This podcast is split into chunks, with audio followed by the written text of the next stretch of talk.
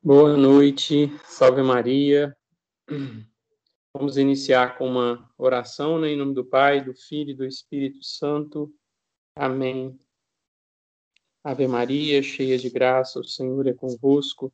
Bendita sois vós entre as mulheres, e bendito é o fruto do vosso ventre, Jesus. Santa Maria, Mãe de Deus, rogai por nós, pecadores, agora e na hora de nossa morte. Amém. Nossa Senhora de Fátima, rogai por nós. São Felipe Neri, rogai por nós. Santo Tomás de Aquino, rogai por nós. Tudo bem, gente. Uma alegria iniciarmos esse nosso terceiro encontro. Então, me colocando aí nas mãos de Deus e de como vai ser o desenrolar desse grupo, das nossas atividades. Quer dizer, eu, eu fiz um relance de de consciência quando escrevi né, a proposta da oficina de São Tomás, como algo que eu concebi, concebi como aparentemente possível, né? mas eu não tenho todos os meios claros de como que isso vai se realizar, e como eu disse desde o início, embora vocês muitas vezes chamem isso como aula, né, é muito mais uma partilha é uma, uma entre colegas, né? Assim, eu também estou nesse processo inicial de formação embora pela minha trajetória como professor, educador e às vezes alguma outra facilidade a própria de lidar com a, com a, com a filosofia, eu possa fazer esse papel de liderança, como tenho feito, é, e com ajuda e supervisão do professor Anguete e ajuda de outros professores que têm experiência no campo, sobretudo da filosofia, né, Eduardo, Cleverson, são todos muito importantes. Um primeiro detalhe que eu queria combinar para hoje é assim, eu mesmo criei uma regra de 20 minutos de resenha, é, idealizando que a gente pudesse ter mais tempo de fala, de partilha, né? Mas conversando com o professor Anguete, ele me fez perceber que é, devido às, às vicissitudes da vida, né? O, nossa, e devido à falta do hábito também, a nossa, o nosso índice de leitura é baixo muitas vezes, a gente não consegue atingir essas metas mínimas, né? E eu tenho a graça de poder trazer para o meu horário de trabalho parte desse trabalho aqui, com a graça de Deus, eu quero que se torne integral, né? Não sei como isso vai ser possível, se vai ser possível fazer no horizonte da universidade, mas dada a dificuldade que a gente tem, às vezes a pouca intimidade, desenvoltura, e às vezes a, a gente não se sente tão à vontade para falar tanto, né?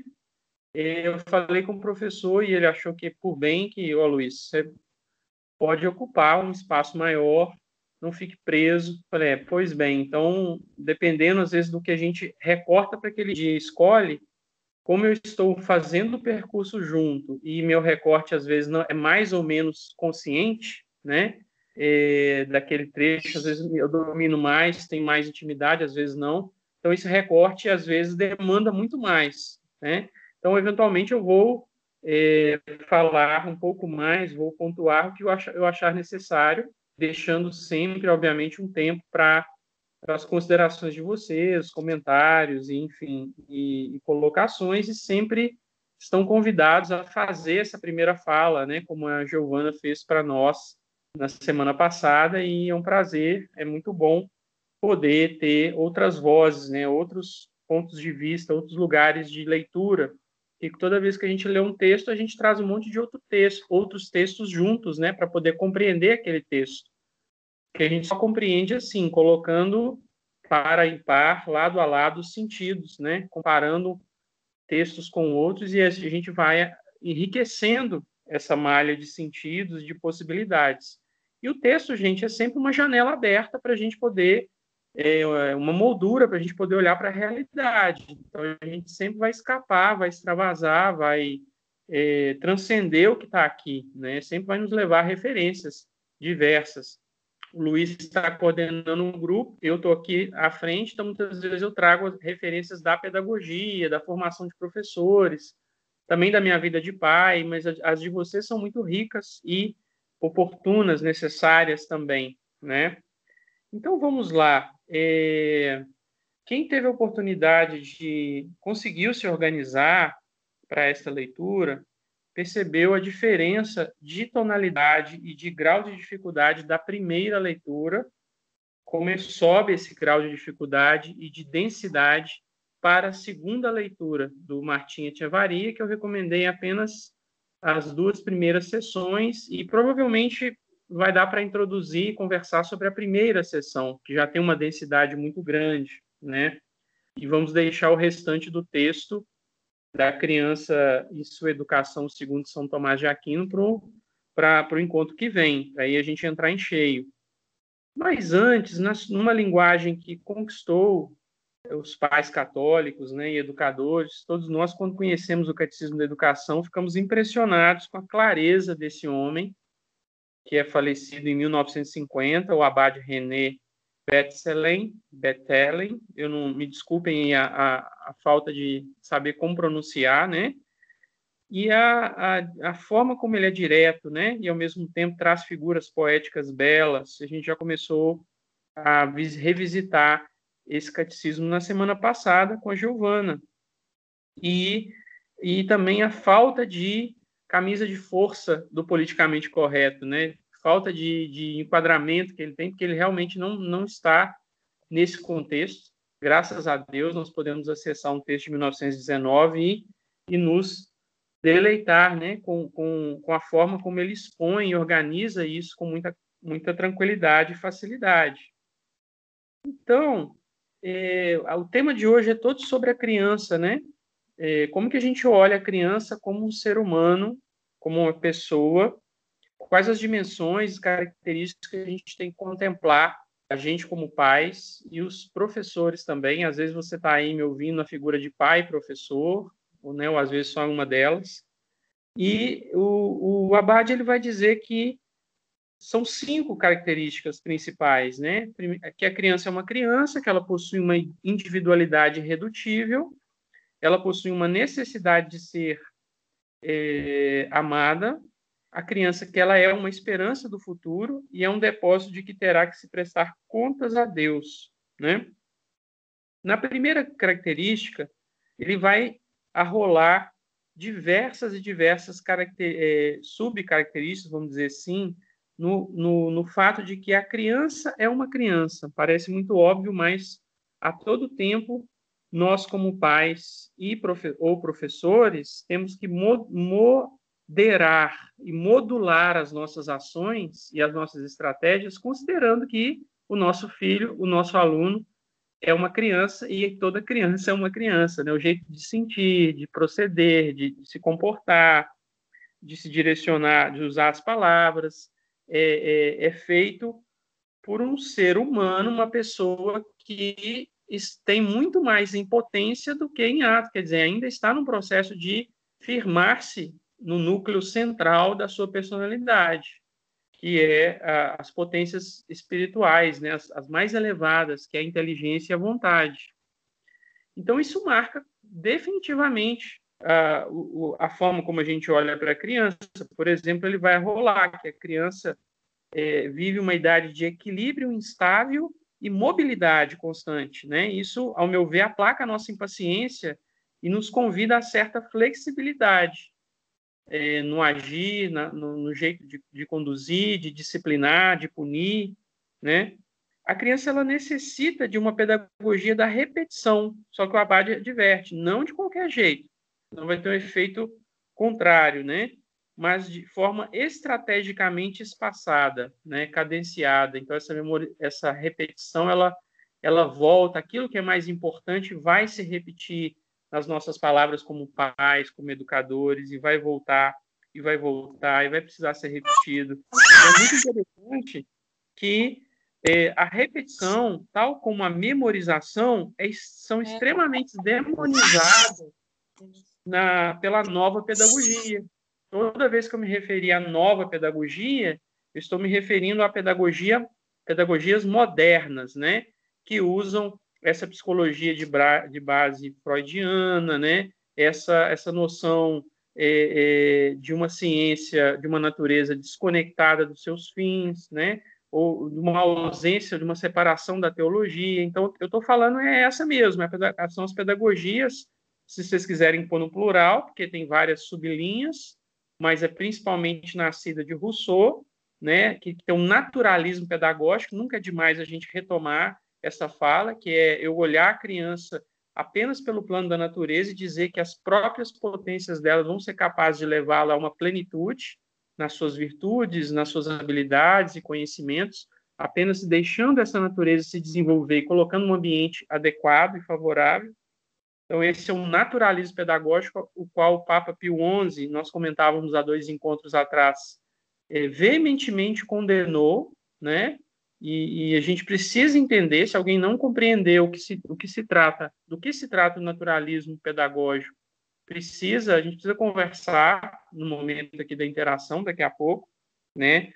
Então, a gente vai descobrindo algumas e desconstruindo algumas falácias que nos impregnaram enquanto alunos é, de ensino médio, ensino fundamental, porque a gente viveu nessa atmosfera do naturalismo pedagógico e da, das pedagogias modernas, e vão vendo, vão vendo também, aos poucos, alguns espantalhos que fizeram da pedagogia dita tradicional, né, ou da concepção de homem e de educação, que é a que a gente quer reconstruir, que é a que a gente quer acessar é, de forma determinada neste grupo, né?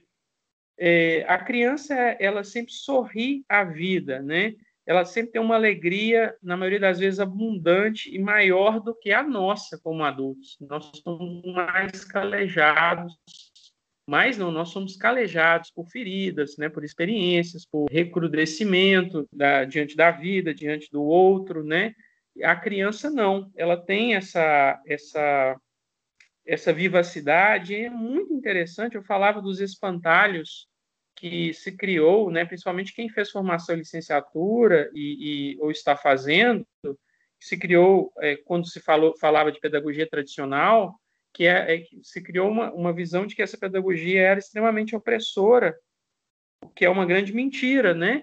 Você vê a delicadeza e o cuidado do Abade em falar que é, o, o, adulto, o educador, seja a mãe, o pai ou o professor, tem que tomar muito cuidado de, é, de deixar a criança, né, de não oprimir mesmo, a palavra seria essa, de não reprimir essa natureza é, da criança. E aí é muito importante a gente ponderar. Como católicos, não quer dizer que nós vamos admitir todo e qualquer elemento da natureza da criança como bom e como necessariamente, intrinsecamente que vai fluir para a edificação dessa personalidade, porque nós temos a graça da revelação e do entendimento de que é, as crianças elas são filhas de Eva e de Adão, né? Então tem uma concupiscência, apesar do, do batismo, da, limpou o pecado original, mas ficam ali a inclinação, né? As más inclinações que nós temos que laboriosamente, infatigavelmente é, combater e trabalhar todos os dias com base nessas repetições que falávamos aqui, né? É, e ele vai e continua. A criança não vê mais do que o seu interesse pessoal, ela está sempre vivendo no presente, ela se deixa arrastar facilmente pela atração da brincadeira, e é bonito ele dizer que há muita leviandade, mas pouco ou nenhuma maldade. Por isso a criança exige uma indulgência recorrente. Ele vai falar que a indulgência é um termo, é o termo da equidade, quer dizer, você dá de fato o que ela precisa, o que está na altura dela, né? Isso não quer dizer que nós vamos não vamos, vamos julgar totalmente a todo tempo a severidade ou a punição fora, mas é, essa indulgência ela é sempre é, recorrida considerando que a criança é uma criança, que é o que nós estamos conversando. A criança, um outro ponto, ela sente mais profundamente. E aí também o risco e o perigo que nós pais temos que zelar dia e noite, porque ela é um campo livre, né, uma mata virgem. Então, qualquer impressão no coração dessa criança, na sensibilidade dela, na imaginação, pode realmente ficar de maneira, eh, se for uma má impressão, né, uma, algo perverso ou deformado, fica de maneira indelével e muito profunda.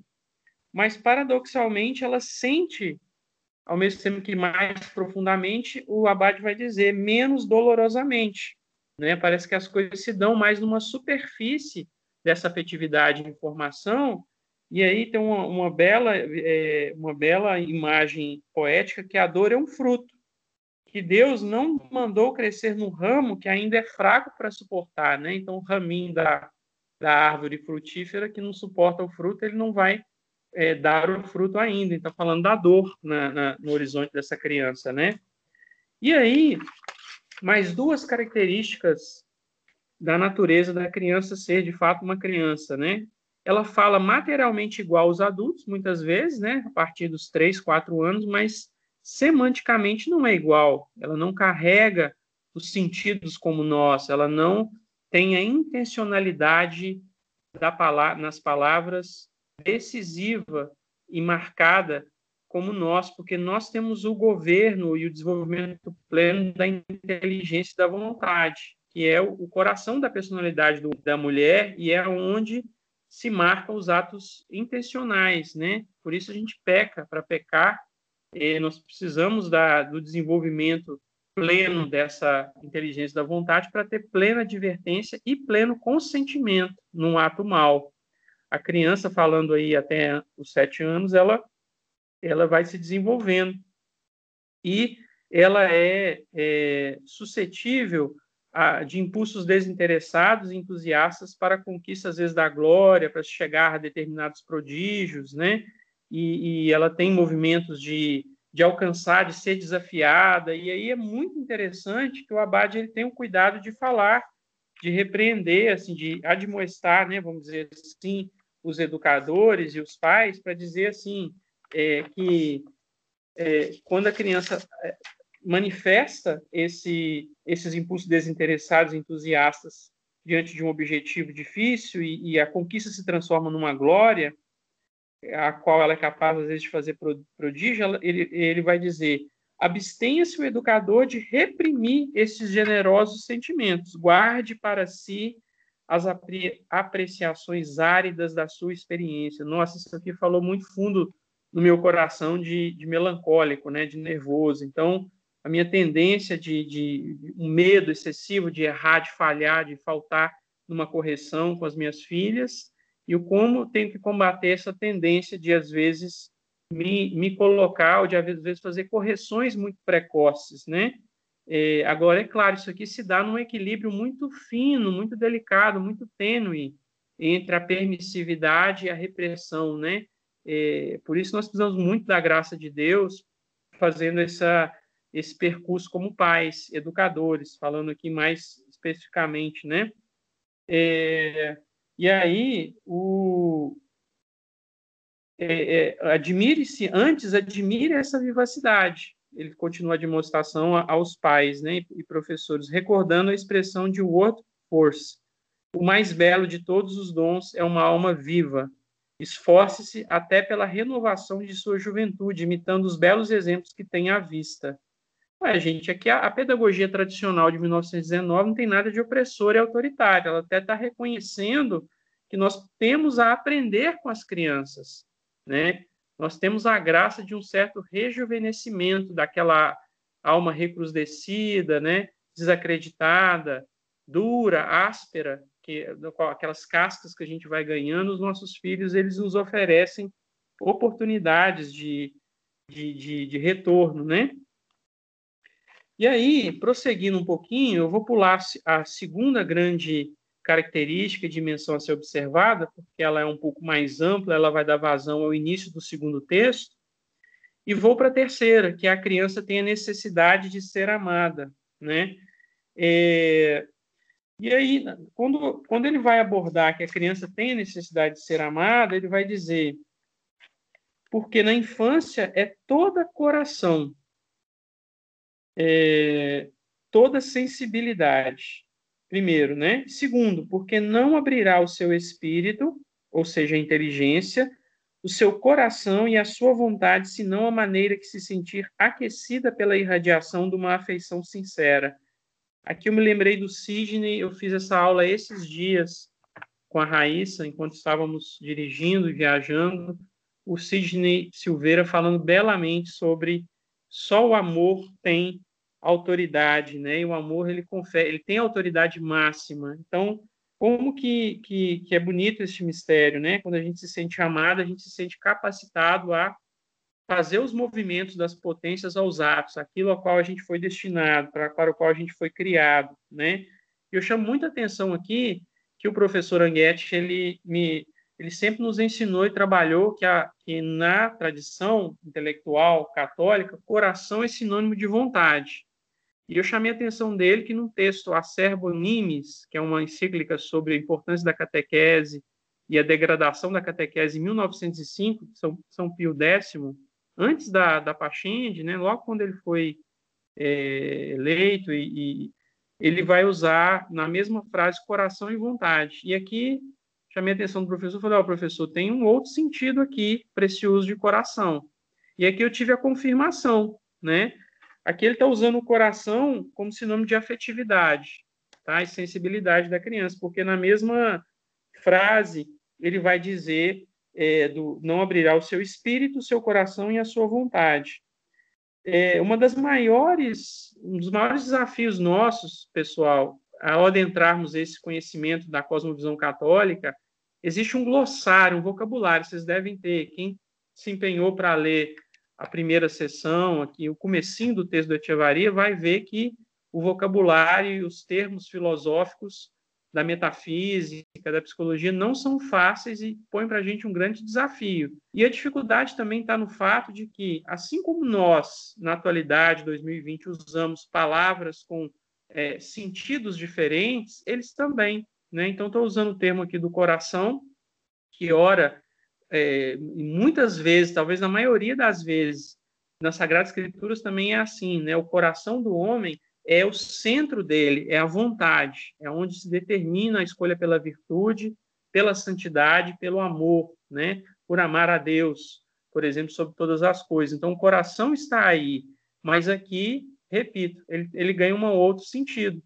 Então, por exemplo, quão, quão desafiante não é para nós entrar na psicologia tomista e contemplar a existência e o uso da palavra amor em quatro andares, em quatro níveis, né? Desde o amor é, primário, como, como o amor natural, que é um amor a, a, ao, ao próprio ser, a manutenção do ser na existência, ao, ao amor sensitivo, né? depois chegando no amor intelectivo volitivo, que é das, é da criatura racional, que é mais nobre, mas ainda por cima sendo perpassado por um quarto nível, que é a caridade, né? que é um amor infuso pelo qual ela, ela dá um selo de qualidade, como se lubrificasse todos os outros, porque você faz, você ama tudo em Deus, né? E porque ama a Deus, você faz isso. Que aí é virtude teologal, quer dizer, ela é infusa, ela não está na nossa natureza. Então, o amor tem essa, essa amplitude semântica. A gente vai pegar, por exemplo, ira, né? O amor também é considerado uma paixão no âmbito sensitivo. É, é, que, que, eu falei que é o segundo nível. A ira, ela é plenamente justificável, humana, humana e às vezes até a maneira mais justa e devida de se reagir como paixão, como uma emoção, modernamente a gente fala, mas ela também é um vício capital. Então são duas coisas diferentes que no conhecimento tradicional, eh, pelo pouco que eu tenho estudado nos últimos meses e mergulhado aí pelos meus estudos lá do pós-doc também, quando fui estudar imaginação, e as possibilidades de ações da imaginação com as outras partes da alma no ensino de ciências, eu pude visualizar isso. Então, a gente vai aos pouquinhs construindo essa, esse glossário e esse vocabulário. Então, não se sintam é, desanimados nem desamparados, porque é, é, o desafio é esse mesmo, tá? Não, tem, não tenham medo de, de prosseguir e de é, continuar, né? É, então, a criança, segundo ponto, né? A criança tem necessidade de ser amada. A criança nos evoca amor por quatro principais características, né? Se é difícil amar para um professor, para um pai uma mãe, sobretudo amar determinado uma barreira com temperamento, né?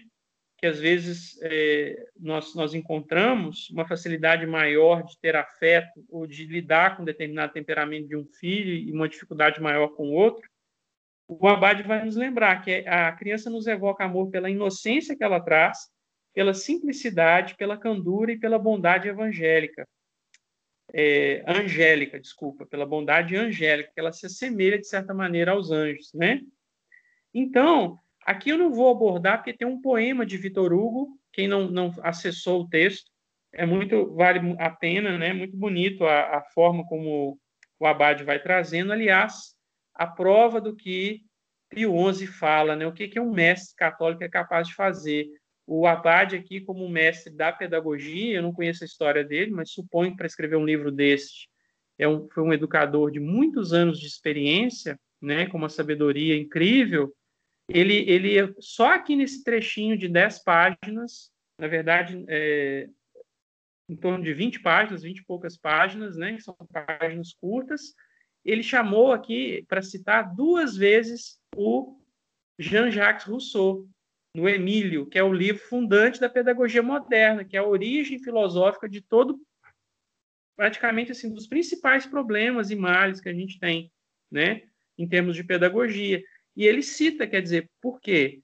Porque lembrando a fala de Pio XI, o mestre, aquele que tem uma experiência e passou por uma aprovação, ele é capaz de tirar como as abelhas o sumo, né, o mais é, precioso da flor e desprezar o resto. Quer dizer, é, é, disso que nós estamos falando quando a gente fala nesse grupo. Nós queremos formar um grupo de pais e professores com é, uma capacidade de, com a graça de Deus, nos tornarmos é, mestres, se possível, né? Não sei se vamos nos tornar sábios, mas com uma, uma certa experiência e mestria nessa em determinadas áreas, né, do conhecimento. Se não for na pedagogia de maneira geral, mas a gente vai saber dialogar e falar sobre as nossas áreas correlatas, né?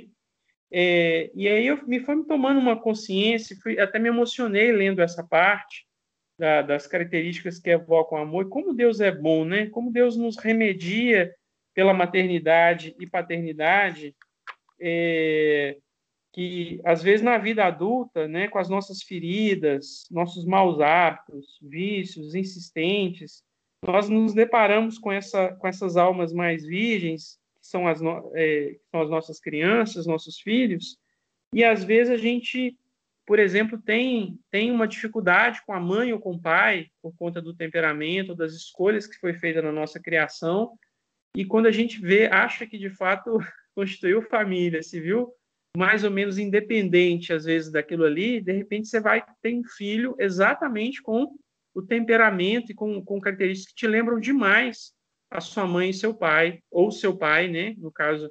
E aí você tem que fazer essa incursão de amar, de lidar com esse temperamento que às vezes foi marcante de maneira negativa ou que teve uma conduta, né? Então, como que é, é, é bela essa essa ordem, essa sabedoria da criação, né?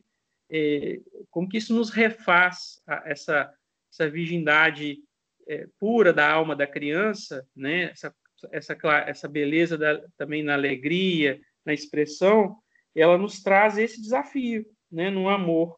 E então, é, e aí a simplicidade também, ela, ela é muito interessante, né? Deus ele é simples em certo sentido metafísico. E uma vez um um grande professor da USP, aposentado, Jean Lauan, que era um professor da filosofia de educação e um amante da obra de Santo Tomás, é, ele, ele uma vez explicou, estava presente numa aula que ele, que ele deu, num, num curso, ele explicou que na época na medieval, na época de São Tomás, se você falasse que um outro, que uma outra pessoa era simples, né? Isso era prontamente reconhecido como um grande elogio e, e Falava, não, imagina, eu não sou simples, não, né? Hoje nós temos muito mais uma conotação de simplicidade como algo simplório, ou pejorativo, ou depreciativo.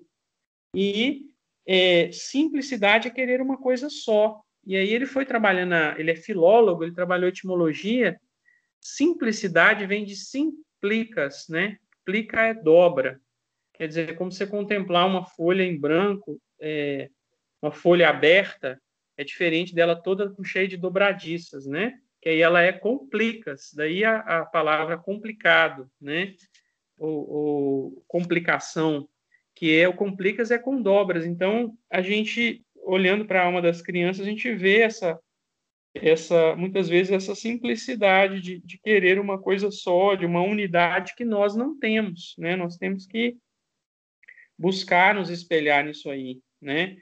E como que é difícil equilibrar uma afetividade como pais e professores que contemple, por um lado, essa bondade da alma infantil e, por outro, as más inclinações do pecado original, que precisam de combatividade, que precisam de, de correção, né? é, é, uma, é verdadeiramente uma arte, é muito difícil. Imagino que todos aqui têm filhos pequenos, estão nessa fase, sabem do que eu estou falando. Quanto a nossa consciência às vezes pesa, a gente sente que a nossa estratégia foi errada, ou que a gente está tendo uma conduta errada com determinado temperamento de, de, de determinado filho, e a gente fica nesse movimento é, sempre, né, e o tempo todo, tá? Eu não vou, é, eu não tenho condições de acessar o, o site, o, estou fazendo por uma questão de, de, problemas técnicos do meu celular, né, chamada, então não vou, eu não estou vendo o chat agora, mas depois eu prefiro fazer um acesso e dar uma olhada geral no que foi comentado, tá bom? Só para deixar vocês claros nisso aí. É, porque às vezes estão escrevendo e eu não estou dando a repercussão.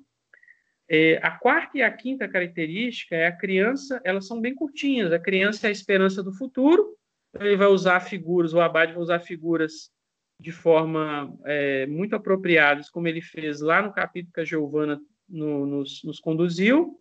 Ela vai falar sempre são figuras de potência, né, que pode vir a ser a um ato pleno do que de fato é. Então, o rebento, a criança ela tem traz a figura do rebento ou de uma planta tinha débil para se tornar uma árvore carregada de frutos, né? E esses frutos são as virtudes. É, é um botão de flor fechado, ela pode se desabrochar. É uma nascente pequenina, pode virar um rio majestoso, né? E ele não, crava mesmo, falando, ó, a responsabilidade é dos pais, né? E quando ele finaliza, na quinta e última característica, a criança é um depósito que será preciso dar contas a Deus, ele vai comentar um pouquinho essa coisa da, dos pais, da tendência nossa de falar a criança é minha, e ele vai corrigindo, a criança é de Deus. Tem até uma outra versão que a gente ouve muito, né? Que a gente ouve as pessoas falar, não cria o filho para mim, tem que criar o filho para o mundo. Não é assim? Agora, nós católicos, quando a gente contempla e pensa, nós criamos os filhos para Deus, né? Para que eles atinjam a plenitude e a perfeição e possam alcançar a bem-aventurança eterna. Esse é o fim mais nobre, o fim sobrenatural que governa, inclusive, o natural do bem-estar, do passar pelo mundo. Então, o que eu, que eu teria a observar é criar filhos, ou educar filhos para Deus, vai realizar, de certa maneira, o criar, ou educar os filhos para o mundo. Em que sentido?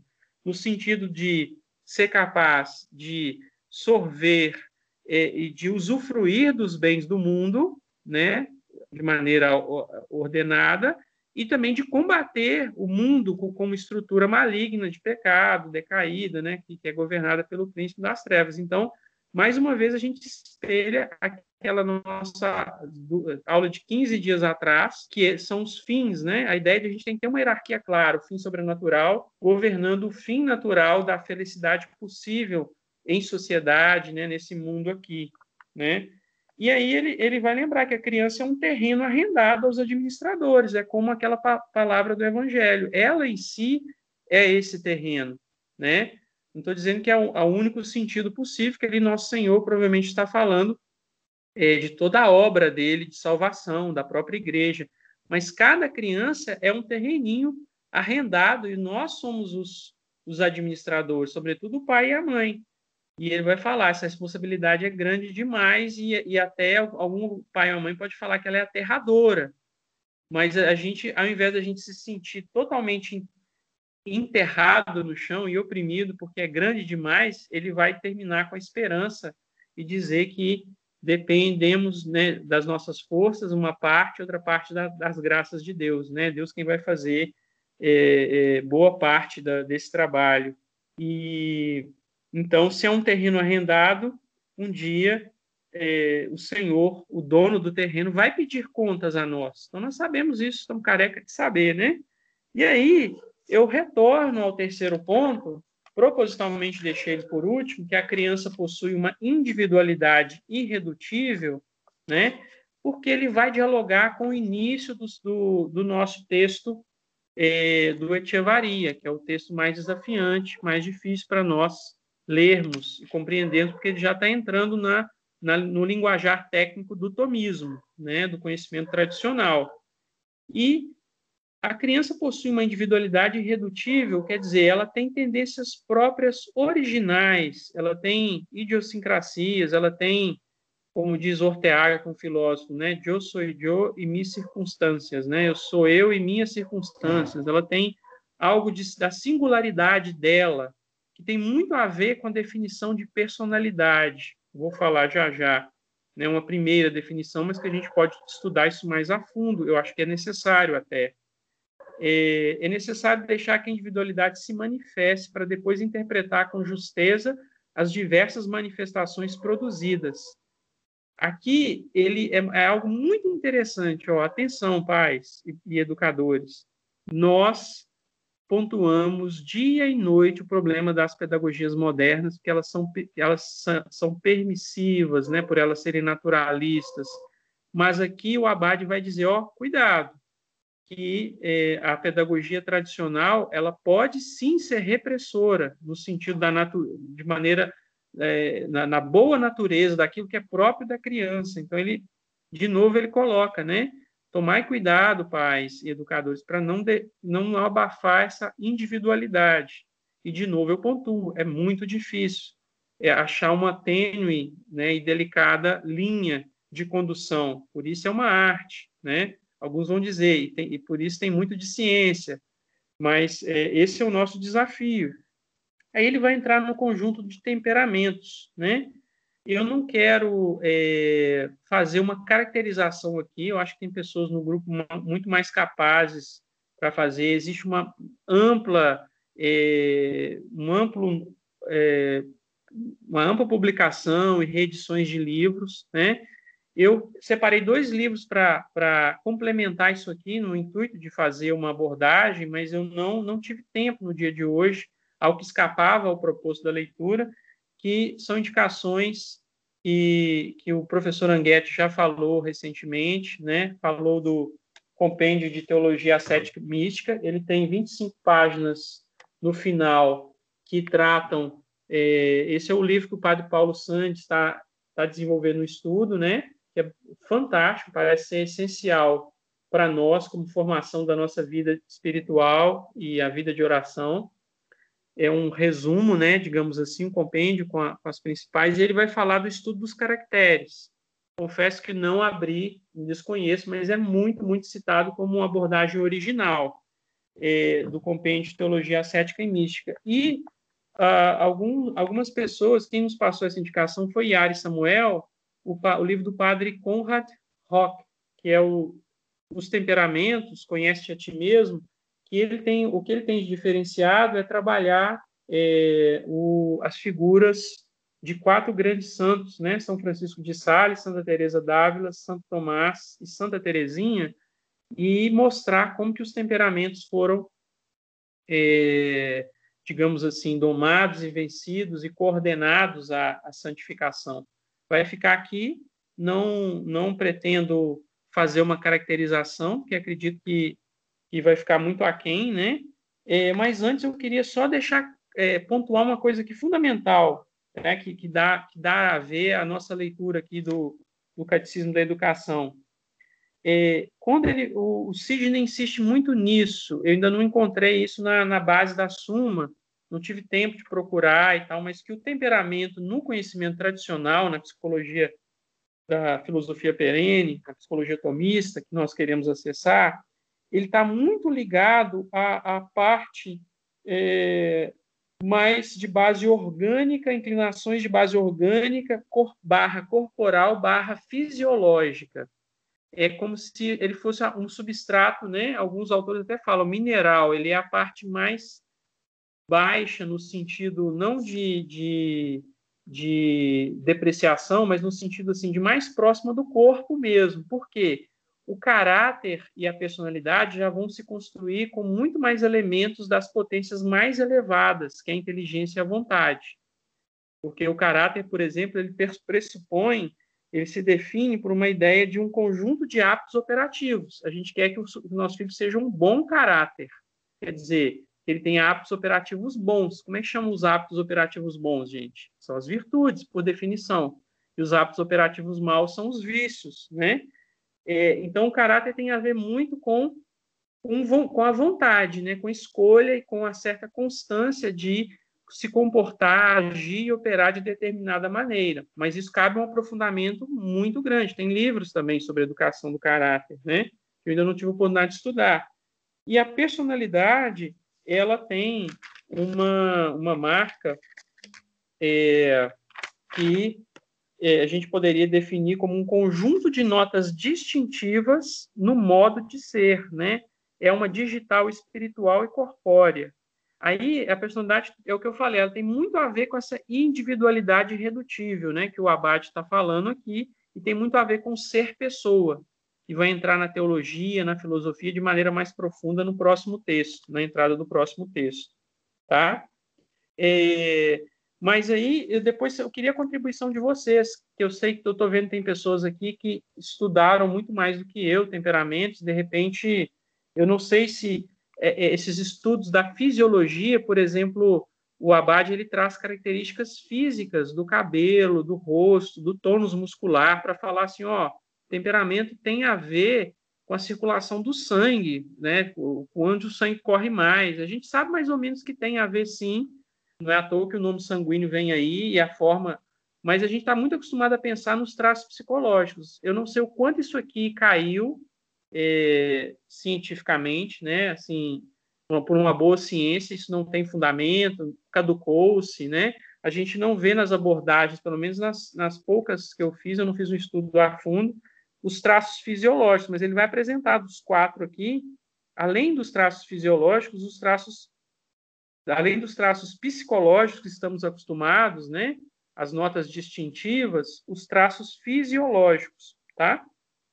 É, então, o, eu, eu, fica aqui em aberto, eu, eu, conto com a colaboração de vocês. Eu, sinceramente, não pensei em separar tempo para estudar temperamentos a fundo, porque eu acho que é, uma, é um conhecimento mais fácil de se, de se atingir, de se, de se alcançar, né? mais, mais acessível eu acho que a gente tem que avançar nesse grupo para apropriarmos dos elementos da linguagem da metafísica, da psicologia antiga, para a gente avançar nessa questão de compreender as virtudes, né, o caráter, a personalidade. Não que o temperamento não seja importantíssimo, não é porque tá na, virou modinha que não é importante para a gente, é muito importante. Repito, o professor Anguete nos exortou sobre isso. Mas é, não, não pensei porque eu acho que não, não dá um tom de que o grupo possa trazer de novidade ou de complemento ao que a gente tem aí, tá? Me pareceu, pelos meus estudos, é, pelos meus estudos da, das potências da alma, que eu fui introduzido com, com o Sidney, que é, aí eu estou vendo a Tuane aqui, né?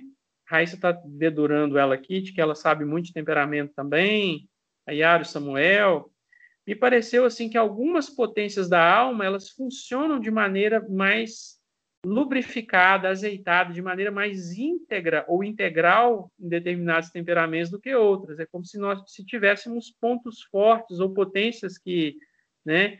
Então um, um é a sensibilidade e a afetividade, o outro a vontade pela sua constância, o outro a, a inteligência, que tem notas mais fortes e marcadas, né? O outro, um determinado hábito ou constância no, no, agir. Então, me parece que isso, isso fica, né? Então, a única coisa que eu vou deixar sublinhada, para não ter que passar por, pelos, pelos vários pontos, que eu achei bonitinho, achei, achei que ficou bem enquadrado, quando ele fala qual é o tipo ideal que os educadores devem tentar realizar. É, quando a gente está educando, né, a gente vai pegar o melhor de cada temperamento e, e, como um horizonte de ideal, né, é aquele que tiver do sanguíneo o bom humor e a vivacidade, do nervoso ou melancólico a profundidade e delicadeza dos sentimentos, do bilioso a atividade impulsiva e tenacidade, bilioso é o colérico, né, do fleumático o domínio de si mesmo, a prudência e o espírito de ordem. Tá? Então é isso, a gente tem... É, uma temos aí um, um quadro que fica uma, uma abordagem, acho que, que, eu, que eu, me, eu encerro aqui, não a minha fala, mas a minha contribuição de, de aproximação do, do, de leitura do, do, do abate René Betelen, né? A gente pode retornar a ele mais tarde, mas o que, eu, o que me marca muito é o seguinte, que me, me, me deixou muito claro, repito, é possível falar na pedagogia tradicional, que é a que nós queremos reconstruir uma pedagogia católica viável, realista, né, para os nossos filhos em 2020, no século 21, né? Que é possível você falar de reverência e respeito à criança enquanto criança, sem ser liberal e naturalista, como fazem os, os educadores na pedagogia moderna. E também é possível falar de um risco à repressão à natureza da criança sem ser é, freudista, né, o freudiano e permissivo, que é uma, uma má base psicológica que a gente tem aí. Como que isso é delicado, gente? Nós vamos passar o resto da nossa vida e das próximas décadas de pai não porque as nossas crianças vão crescer, mas principalmente agora, nós vamos ficar tentando equilibrar isso aí, mas é muito importante. Isso não é transparente, porque nós temos, nós, nós temos, nós estamos numa posição de guarda e de luz, temos nas mesmas teclas para nos defender do ataque mundano ou dessa mentalidade que invade também a pedagogia, a forma de educação dos filhos. Então, os contrapontos aqui é, é muito importante, né? A gente ter esse cuidado para ter essa delicadeza aí, tá certo? Então, é, dando continuidade à questão da, da, da, individualidade, da personalidade, né? Esse vai ser o primeiro, a primeira marca, o primeiro primeira sessão, que é a única que eu vou abrir aqui para a nossa conversa, do, do, do, do texto que nós vamos entrar em cheio e vamos desenvolvê-lo todo na semana que vem, ele se chama A Criança e a Sua Educação, segundo Tomás de Aquino, né? Quem que é o Martim Echevaria? Né? O Martim Echevaria, ele chegou à nossa indicação pelo Sidney Silveira, ele tem vários vídeos na internet, tem dezenas e dezenas de artigos abertos no academia.edu, esse é um deles, e para nossa grata é, surpresa, que bom, está em português. Nós temos, por exemplo, um artigo lá sobre caráter e personalidade, que se vocês animarem, a gente põe ele na roda, só que é espanhol. Não sei se vocês se sentem habilitados e, e é tranquilo, né, essa leitura. E a, a, o Martim Echevaria, ele é um cara de 40 e poucos anos, jovem pelo, pela obra dele, tem uma obra monumental de restauração de uma linha tomista na psicologia, sobretudo na psicologia clínica e tal. Ele não faz um trabalho diretamente ligado à pedagogia, embora a pedagogia é, tenha tem na psicologia uma camada imediatamente inferior, né?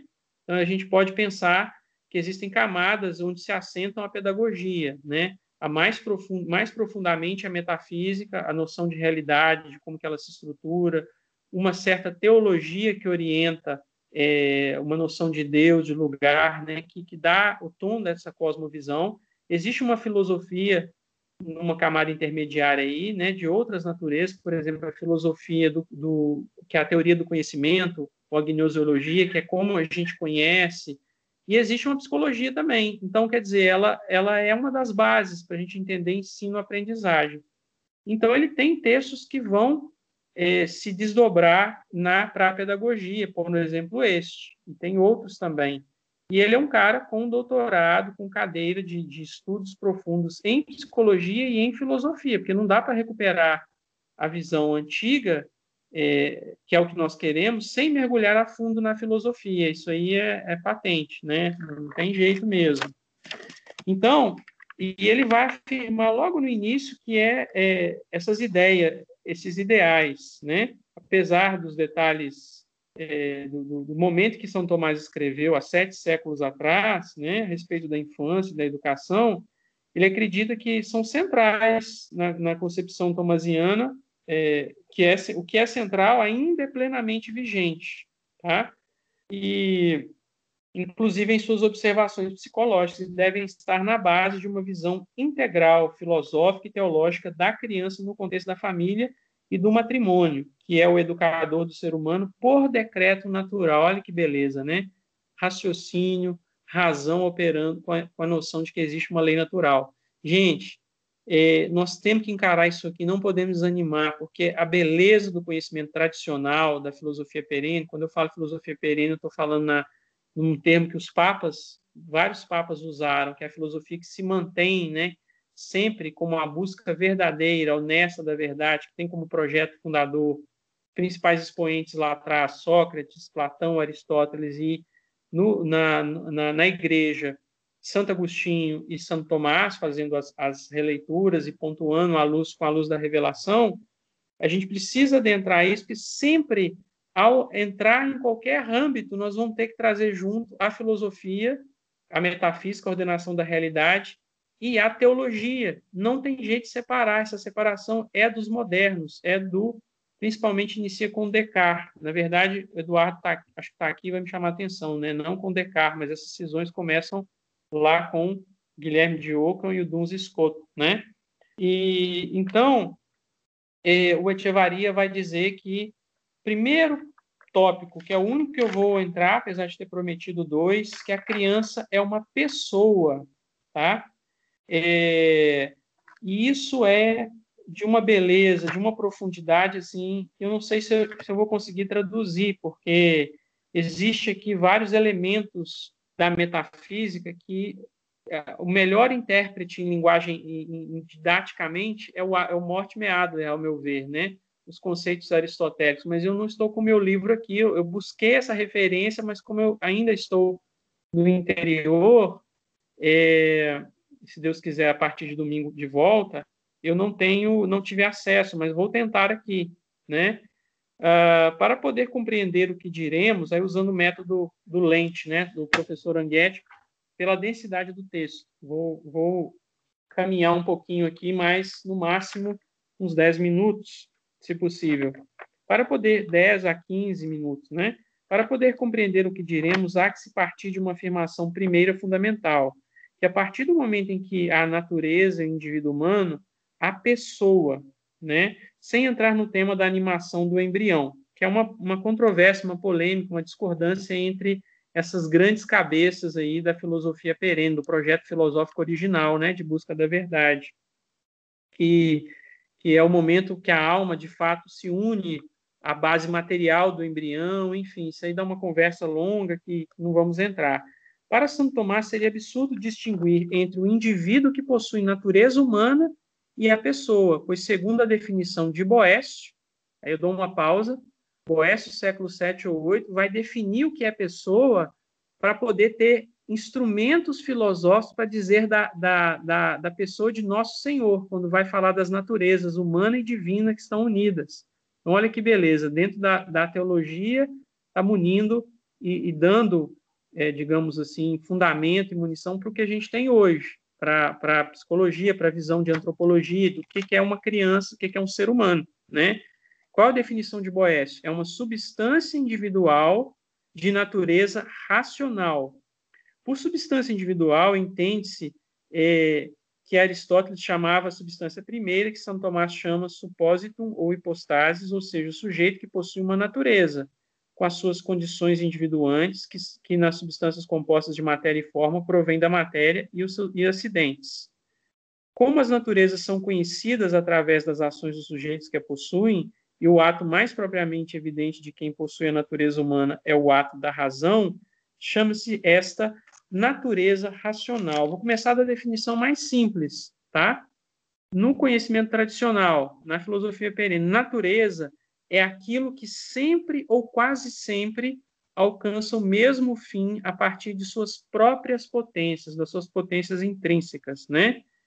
É, então, é diferente da noção de natureza que nós aprendemos na escola, que é para a ciência moderna, a natureza tem mais a ver com mecanismos, né? Como funciona determinada coisa. Olha que coisa incrível. Aqui a noção de fim já está imbricada, já está dentro da, da ideia de natureza, né? É, por exemplo, a nossa natureza humana em Adão e Eva antes da, da queda era ela tinha dentro era era perfeitamente cristalinamente ordenada para o conhecer a verdade e o amar, né? Quer dizer, é, é, a inteligência e a vontade que estão no topo das potências recebiam de maneira bem orientada inclusive com a existência das paixões como movimentos das emoções, mas tudo perfeitamente ordenado, sentidos internos, a memória, a imaginação, não, não tinha virado essa bagunça, essa casa louca de disputando poder e governo dentro de nós, que, que se tornou a nossa própria alma, né, com, com o pecado original, com a nossa queda.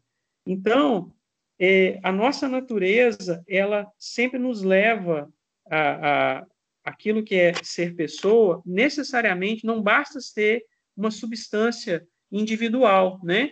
Substância é aquilo que é, que une o, a matéria e a forma, por exemplo, uma caneta, né? Essa substância caneta, ela tem, ela é, ela é um ser concreto, ela existe por ela mesma, tá?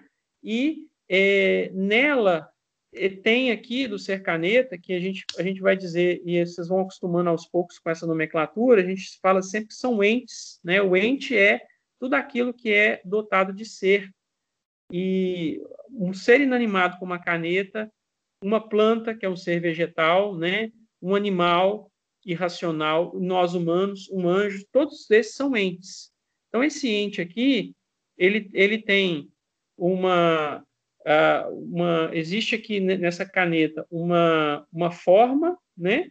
que é o, aquilo que dá a essência dela de ser caneta, quer dizer, provavelmente se a gente, é, se nós começarmos a ver várias canetas a gente, você pode, posso pedir um designer para sem, sem eu conhecer, para desenhar 100 é, objetos, tá? Um design de objetos. E desses 100, ali tem, ali dentro tem quatro ou cinco canetas com desenhos extremamente inovadores e diferentes que eu nunca vi.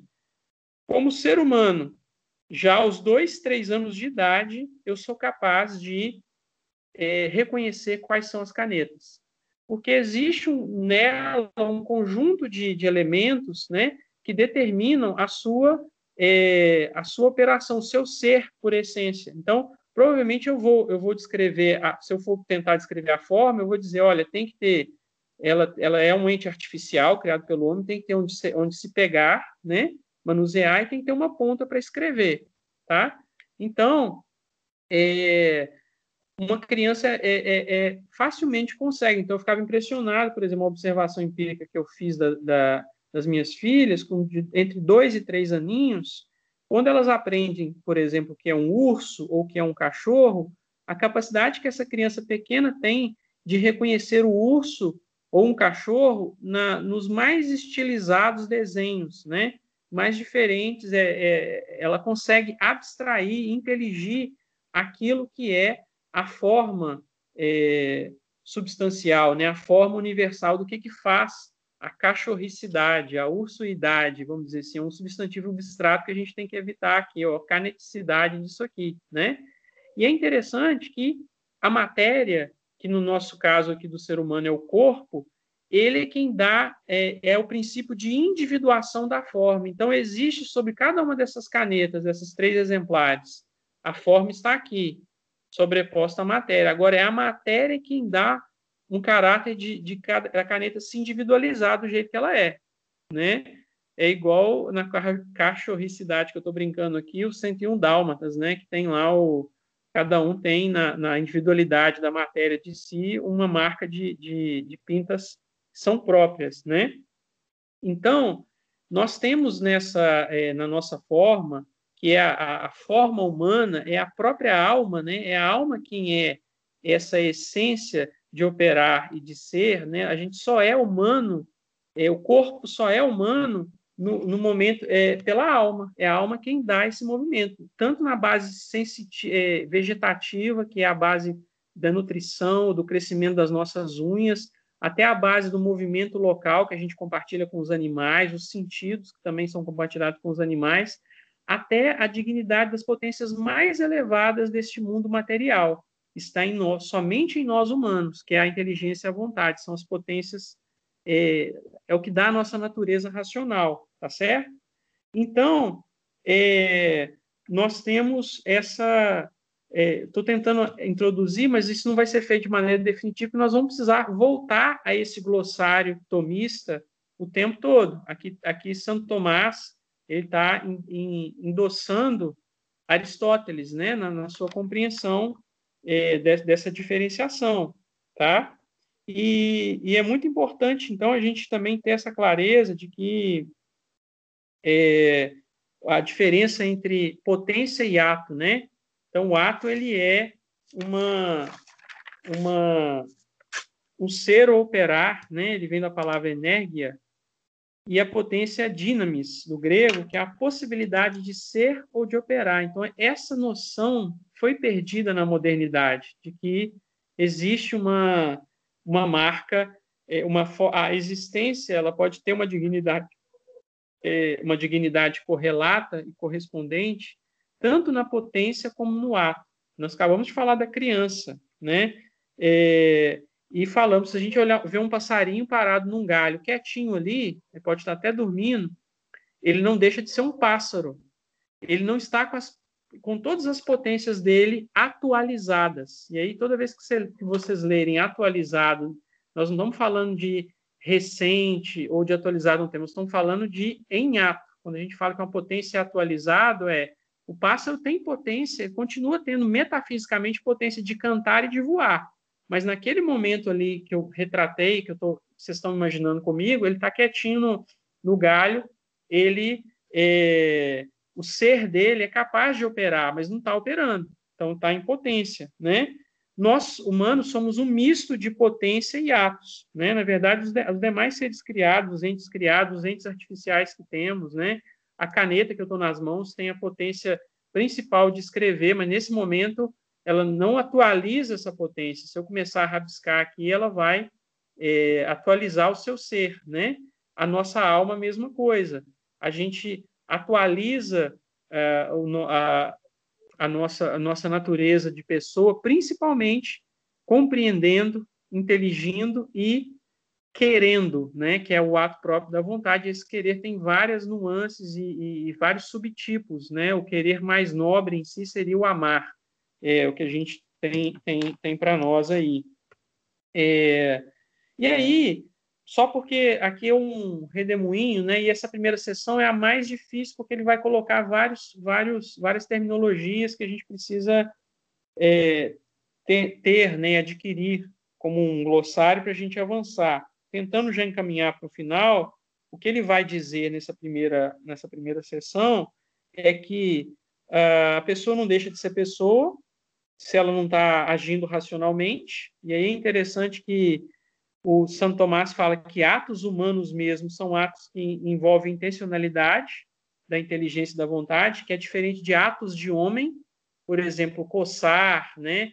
Ou um ato fisiológico, é, urinar, por exemplo, ainda que eu tenha um controle da, da vontade, mas eles são compartilhados com, com os animais, enfim, e, e, às vezes são até um reflexo involuntário.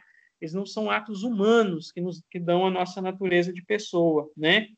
E aí ele vai dizer que o que marca a pessoa é a sua interioridade, né? A pessoa, enquanto é imaterial e espiritual, e por conta disso ela está imediatamente presente a si mesma, tá? Só que a, a percepção, a consciência de si mesmo, que existe, a nossa inteligência, que é o ápice da nossa, a potência mais elevada que governa a nossa personalidade, o que deveria governar, não segundo as psicologias modernas, mas segundo essa psicologia tradicional, ela, ela para os anjos é muito mais presente para ele a sua própria essência. Para Deus, então, para Deus não tem zona de sombra dele mesmo. Ele se conhece exatamente quanto ele se pensa, né? Ele, inclusive, ele é ato puro. É até difícil da gente conceber o que, que é isso, né? Ele, ele é puramente ato. Ele não está no tempo. Nós temos o tempo, o cronos, é, é, sempre marcado por vários movimentos, que é passagem de potência a atos. É mais ou menos próximo da noção de fenômeno que a gente tem na ciência moderna, nas ciências naturais e, e sociais, essa ideia de movimento, né? O sentido metafísico de movimento. Não se preocupe, depois nós vamos voltar a isso tudo, tá? Essas terminologias elas vão sendo recorrentes. É, e aí é interessante, para situar a criança aqui, a gente, a gente abriu demais o leque porque foi necessário, né? Nas almas humanas, últimas entre as criaturas espirituais situadas no confim entre o mundo espiritual, material espiritual, quer dizer que nós somos pessoa, O ser humano, indivíduo, cada individualmente é uma pessoa, os anjos são pessoa e Deus é pessoa, né? Inclusive são três pessoas. A forma de um ente, que é alguma coisa que tem ser, desde a caneta, o pássaro, né, a vaca, o cachorro que eu citei aqui, a forma mais digna de se existir é ser pessoa, porque ela tem uma interioridade, porque ela consegue ter consciência e percepção de si, né, de que existe de si pela própria ato da, da inteligência. E aí ele vai terminar de forma magistral, né, essa sessão, e aí eu vou, de fato, caminhando para concluir. É... Então, no caso das almas humanas, a gente não tem muito essa consciência no início, quando criança. Né? O espí nosso espírito não está presente imediatamente a si mesmo, mas está vazio, como está vazio de objetos inteligíveis. Esta presença é desapercebida em ato, mas está lá em potência. Metafisicamente, a gente é capaz dela. Mas para a criancinha que começa a se desenvolver dois, três, ela não está presente. Só ao conhecer, conhecer intelectualmente os objetos tomados da experiência sensível, a pessoa humana toma consciência em ato de sua própria substância espiritual, que então é experimentada como fonte de seus atos.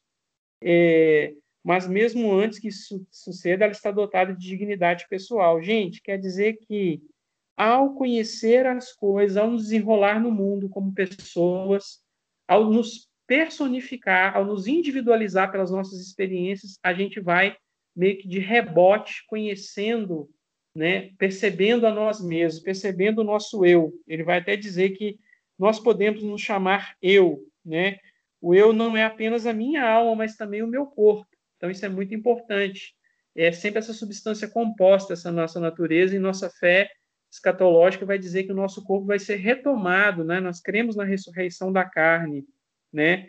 É, então, esse eu, ele vai é, sendo recolhido, ele vai sendo cada vez mais consciente em si. Então, o princípio da personalização ou da personalidade que vai se desenvolvendo, tá?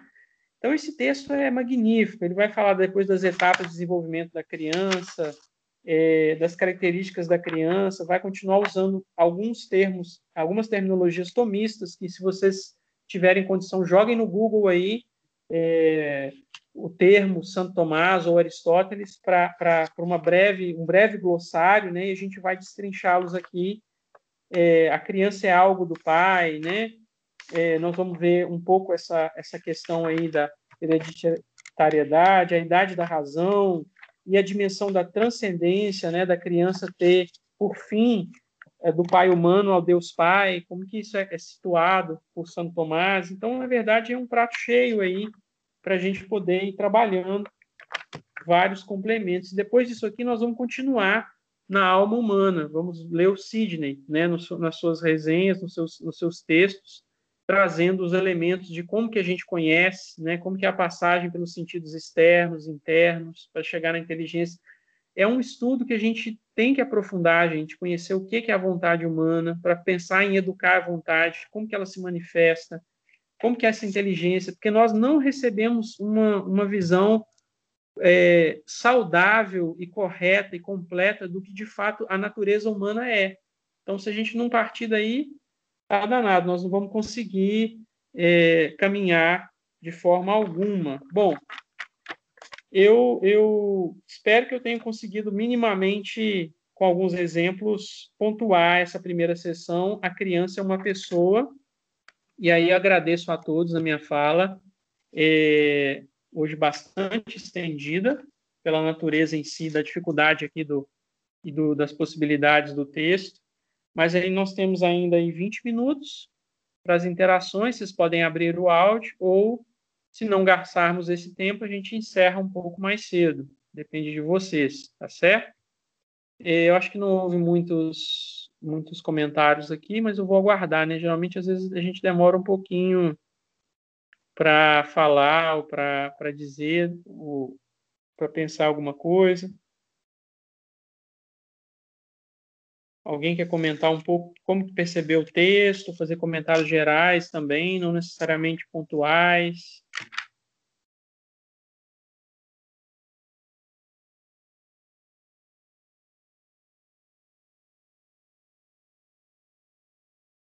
algum esclarecimento sobre alguma terminologia aqui da, da filosofia perene, né, do, do, de Aristóteles ou Santo Tomás. Eu fiquei curioso para estudar e para entender a questão da fisiologia do corpo nos temperamentos, se tem, se os, os estudos novos, os livros estão trazendo essa, essa dimensão ou não estão trazendo. Abandonaram isso, né?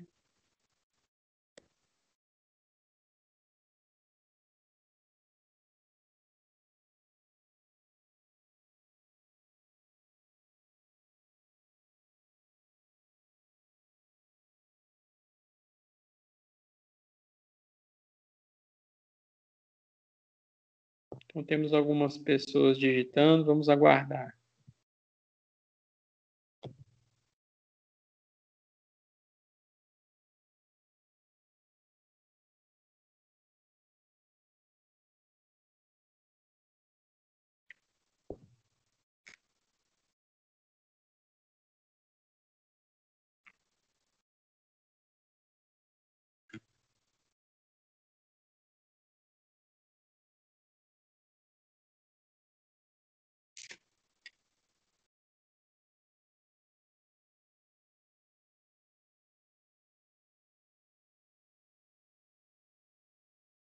É, a Raíssa está me dizendo aqui que ela já se antecipou ao livro do padre Conrad Rock, né, que é um livro antigo também, acho que é esse mesmo, né, Rack? É, e que ele fala que é desnecessário, chama até de divertimento a ligação do, do temperamento com, com a fisiologia. É, porque é muito curioso, né? Porque ele fala até de cor, geralmente da prevalência de cores de cabelo, de, dos olhos, né? Então fiquei imaginando. Então quer dizer que numa sociedade, é, como é que fica isso, né? No, no meio de, de, de, orientais, amarelos, né? No meio dos africanos. Então quer dizer que você vai ter uma restrição.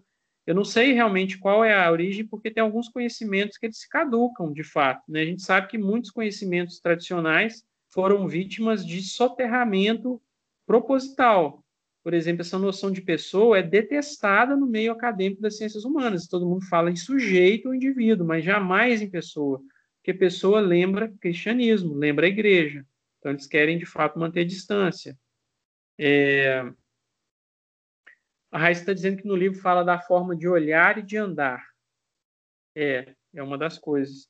Ah, me lembrei aqui, conversando com o Samuel, que fez o primeiro módulo do Sidney, sobre a psicologia tomista, ele falou, Luiz, eu fiquei realmente muito mais leve, despreocupado com, com o temperamento, que diminuiu muito a minha, minha preocupação, porque eu vi que do peso que tem a educação do caráter, né, dos hábitos e da personalidade, quer dizer, é uma, é o temperamento é um ponto de partida para a gente orientar, o, a gente tem que saber minimamente para calibrar as nossas correções e ações que não são fáceis né, de se fazer de maneira correta e prudente na prática. É, eu assim e aí ele, ele colocou essa essa questão de que trouxe uma leveza porque ele e Yara eu até convoquei eles para falar dessa parte porque eles realmente são referências para mim para Raíssa pela pelo tempo mais uh, pelo tempo que eles têm de leitura e de, de pesquisa desse tema, né? Parece que Tuane também, segundo a Raíssa. Uh, a Tuane ela coloca: primeiramente, gostaria de destacar a profundidade do texto tomista, me esclareceu muita coisa e foi tão agradável a leitura que eu não consegui parar na página 8 e acabei lendo por completo. Não, que bom, Tuane, que alegria ouvir isso. É, guarde as suas anotações, seus comentários para a gente continuar a conversar sobre ele na, na, no encontro que vem. É, então, vamos tentar trazer alguma coisa do Echevaria, né? Mais coisas do Echevaria aí, que é um cara muito bom e competente, não só pelo testemunho do Sidney, mas eu já pude vê-lo no YouTube, né? Ele já esteve no Brasil outras vezes também. Fiquei com algumas questões, mas são das páginas seguintes. Acho que será mais rico se eu deixar para colocá-las no, no futuro. Achei muito rico também fazer essa leitura em conjunto com a do Abad. Legal. É, a minha preocupação, Tuane, como eu estou fazendo a montagem dessas leituras, meio que fazendo a formação e algumas leituras mais já feitas, outras sendo feitas, às vezes eu, eu paro para estudar durante a semana assim, falo, nossa, caramba, eu podia ter dado esse texto na ordem diferente, podia ter puxado aquele do Sidney. Esse texto mesmo me assustou um pouco quando eu fui revê-lo, o quanto de coisa tomei, é, quanto de princípios de metafísica, de, de linguajar aristotélico tinha aí no meio, e eu não tinha percebido, porque é, nos últimos meses estou tão imerso nisso, com, a, com os estudos do Sidney, que ficou vai virando meio que um, tão operativo que você não percebe, né? A gente não percebe e, e eu falei, nossa, os meninos devem ter, o pessoal deve ter achado muito difícil essa parte inicial, mas que bom que, que a leitura foi agradável, né? Espero que tenha sido para outros também e que seu testemunho possa ajudar, é, possa incentivar mais pessoas a entrar na leitura desse texto, né? Como algo que agora eu, eu, eu digo que a, a gente entra de fato na cosmovisão católica, no conhecimento tradicional, entrando a partir do Echevarria, que a gente entra, é, vai, vamos tentar buscar a, uma precisão formal dos termos, nos sentidos plenos, quer dizer, é um esforço intelectual mesmo, gente. Não é, não é brincadeira, não. Assim, é, mas nós vamos colher frutos disso. Não é possível se a gente entrar no, no, no estudo sobre a prudência, que tem lá oito partes de, que compõem ela, tem lá três vícios gravemente contrários, e mais não sei quantos, cinco, seis, que são é, pseudo-prudências que parecem ou não. A gente vê a beleza e a riqueza disso e não colher fruto, quer dizer, pode ser que a gente não tenha uma pedagogia católica como eu tô, pode, posso estar mirando alto para uma oficina de São Tomás, mas pelo menos princípios mais profundos, enraizados para a educação dos nossos filhos, nós vamos ter. Tá? É, tem, não tenho dúvida de que nós vamos colher frutos disso aí, não. Bom, mais algum comentário, gente? Pessoal caladinho, ninguém abriu o áudio hoje. Será que as crianças estão dormindo aí? Por perto, então é por isso. Agradeço muito a presença de tá aqui o Eduardo, por favor, me corrija, Eduardo, que às vezes, na, ao passar aqui pelos exemplos, os conceitos, você que já estuda mais tempo a, essa base filosófica também, né? Pelo seu amor à Idade Média e à, e à Igreja, me ajude aí. Hoje o professor não está conosco, nem o, Cleverson. Pode me corrigir qualquer imprecisão ou erro aqui, né? Ah, Valesca, Maria Carla, Leonardo, Juliana, Giovana, Felipe, Anne, Aline, muito obrigado, gente, pela, pela presença. E lembrem-se que esse grupo é nosso, não se sintam acanhados se não, não conseguindo se organizar para a leitura, eu sei que é complicado mesmo, é, não é só por demérito de vício ou de preguiça, às vezes também, né? É falta de hábito, de, de, de exercício intelectual, mas tem muita, é muito desafiante esse tempo para a vida intelectual, como pais, mães, donas de casa, né, ou, ou, ou é, trabalhadores, né, trabalhadoras aí, mas não desanimem, nós temos aí um horizonte bacana demais pela frente, tá bom? É, algumas pessoas chegando agora, mais no final, eu não, não vi que hora chegou, a Ju falando que vou ouvir a gravação, eu vou encerrar então, se não tem um áudio a, a abrir, a gente pode encerrar um pouquinho mais cedo, né? Eu devo ter deixado uma série de coisas para trás aqui para não para conseguir fechar minha fala em uma hora, uma hora e pouco, mas aguardemos mais do Echevaria e dos, do texto na sua a criança na sua totalidade aqui, né, dos princípios todos na semana que vem, tá? Ah, pessoal, eu eu é, bom, não, depois eu comento, que eu vi um estou com material para uma, uma, reportagem para mandar, mas não vou, não vou comentar não, porque eu não, não sei se eu vou encontrar e, e se é oportuno aqui para a gente. Vou, vou, vou analisar aqui sobre essa um interesse, um boom na pedagogia de Montessori, né, que interessa muitas pessoas aí e, e a gente está atento também para fazer esse discernimento. É, o, o, é um dessas é, UOL, alguma dessas mídias aí seculares que a gente mais tem lixo do que coisa boa, mas falando, inclusive sinalizando esses filhos de grandes, esses fundadores, né, de, de Facebook, é, filhos de grandes globalistas que procuram as escolas Montessori, né? E de, reafirmando mesmo, não é uma publicação especializada em educação e pedagogia, mas reafirmando que não, ela fala que a criança você não deve atrapalhar, né, nem coibir, deve reafirma, afirmando o naturalismo. Vou ver se eu encontro para vocês aqui e é interessante, a gente vai construindo a identidade, re, recuperando um trabalho meio que arqueológico do que, que seria uma pedagogia tradicional, é uma pedagogia católica, com base também no, naquilo que a gente não se identifica, né, do que está aí. Por isso, toda hora a gente fala dessa pedagogia que a gente foi educado, que tá sendo, estamos sendo formados, enfim. Então, esse vai e vem dialético, ele é muito... É, ele é muito muito formal, é muito muito muito comum, né? Necessário. É, mais comentários. Lembrei dos espelhos de príncipes, principalmente da do Oda.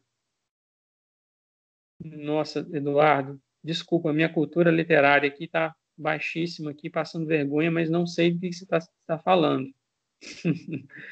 Felipe fazendo uma saudação aqui. E a Aline falando, sim, eu comecei a ler o livro do Tanquerrey, estou gostando muito, mas estou muito devagar nas leituras. Te agradeço imensamente pela ajuda e disposição, vou caminhando para melhorar. É, Aline, é isso mesmo, tá? É o que eu, é, o, eu, é a perplexidade que eu me dei conta. Por exemplo, a gente estava lendo a, a, num grupo da internet aí do WhatsApp, o Acerbo Nimes, que é essa, essa carta encíclica de São Pio XI, né?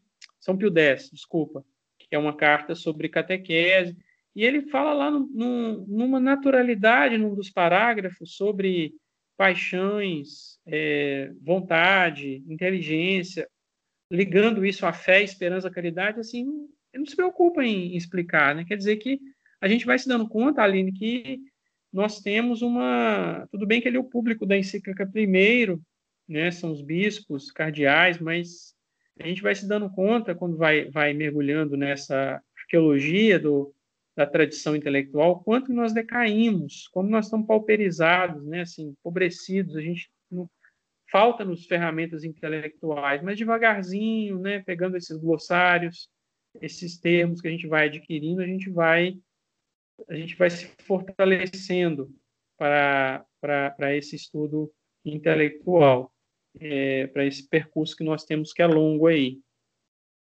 Tá certo? É, não sei se semana que vem o Eduardo está digitando, estarei eu fazendo essa, essa condução da primeira fala ou se será Samuel que eh, se, se dispôs, estava interessado, mas tem uma não vou não vou insistir com eles porque eles têm a dificuldade do áudio ser aberto lá na casa deles, né, com as crianças dormindo, enfim.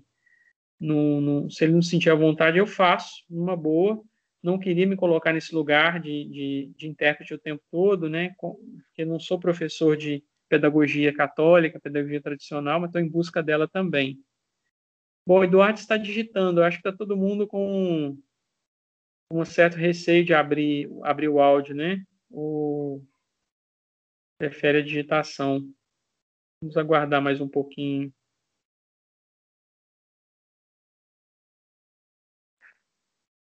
Luiz, então vou abrir meu áudio para te alegrar. Boa noite é, a todos.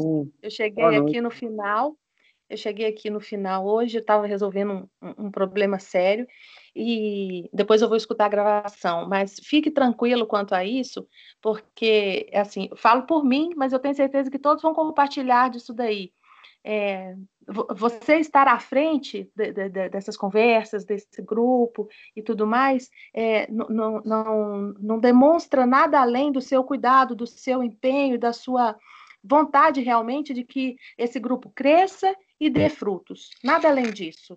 Então, não é uma questão de é. porque você é mais ou melhor, não. É porque cada um pode, aos pouquinhos, ir contribuindo com, com o que tem, o que, o que pode viu? Fica tranquilo quanto a isso. A Obrigado. gente vai, eu gosto de você nos conduzindo. Eu, pelo menos, gosto. É, obrigado. É, eu eu estava evitando esse lugar, conversei com o professor do meu incômodo de pela responsabilidade mesmo, né? Nossa, muito grande de, de ficar num, num lugar às vezes de, de condução, né? E às vezes conduzir mal, ou, ou principalmente assim, de não ter um horizonte ainda feito. O professor ensina o que ele sabe, né? Eu estou aqui como um leitor, mais ou menos intérprete, com alguma experiência algumas partes, mas a gente vai caminhando.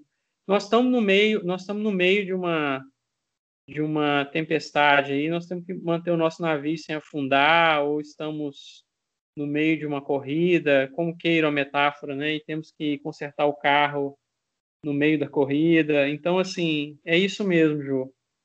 No, no, a gente vai se ajudando e cada um vai dispondo dos seus dons, né? De uma maneira. Esse exemplo que você deu é exatamente o que eu já ia usar. Todo barco precisa de um timoneiro. Ainda que Isso. não seja o mais, o mais habilidoso, ainda que não seja o profissional, é. ainda que não seja né, o mais gabaritado, mas tem que haver um. Tem que haver um que tenha coragem de ir lá e pegar no leme ah, e conduzir sim, o barco. Claro. Então, não, faria, faria até sozinho, assim. É, é, é, algo que eu tô, que eu tô fazendo na minha, na minha trajetória profissional e pessoal, esse, essa busca. Então, é o que eu falei no primeiro dia. Convidei vocês, vamos juntos, porque vai ser muito mais rico e, e a gente constitui um corpo de conhecimentos de profissionais da educação que tem essa base, né? Conhecimento tradicional, que possa, com isso, conseguir julgar melhor as ideologias e as verdades e tentar desemaranhar essa, essa bagunça toda aí.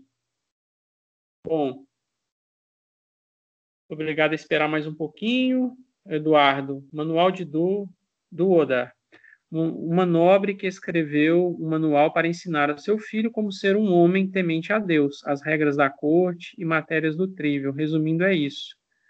É, não posso ligar o áudio, barulho na vizinhança. Os espelhos do príncipe são uma boa base para ter uma noção de como era a educação na Idade Média e como era a observação dos temperamentos. A única diferença seria que esses manuais eram para a nobreza, mas não creio ser um problema, pois qualquer um de nós, mesmo a classe média, tenha uma vida mais confortável do que a maior, do que o maior deve ser dos nobres, né? Esse manual ele está disponível, ele está em latim apenas, ele tá tem alguma língua é, vernácula aí, Eduardo. Depois você passa para a gente no grupo é, o que você está falando. Pode colocar direto no WhatsApp algum link, se a gente consegue alguma edição. Muito interessante. É, eu acho que todo mundo, muita gente vai se interessar aqui do grupo para ver essa, essa fonte mais fresca lá, como se pensava e via os, os temperamentos, né? É, Yara dizendo que o celular travou. Fique tranquila, Yara. É, todos estão passamos por isso, né? Raíssa também, coitada, agora que está conseguindo participar de, é, acho que é terceiro encontro, né?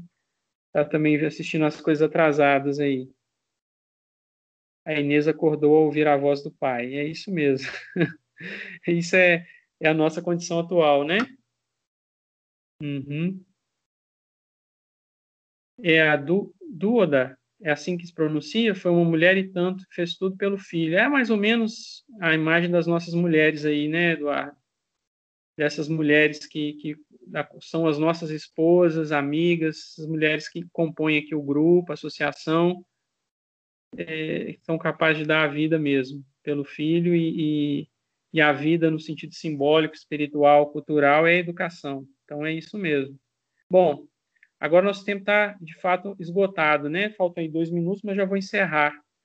Gente, muito obrigado. É, continuemos, mesmo de maneira intermitente. É, se você não participa um dia, volte no outro, retome as ligações, a, a gravação, é, volte para o.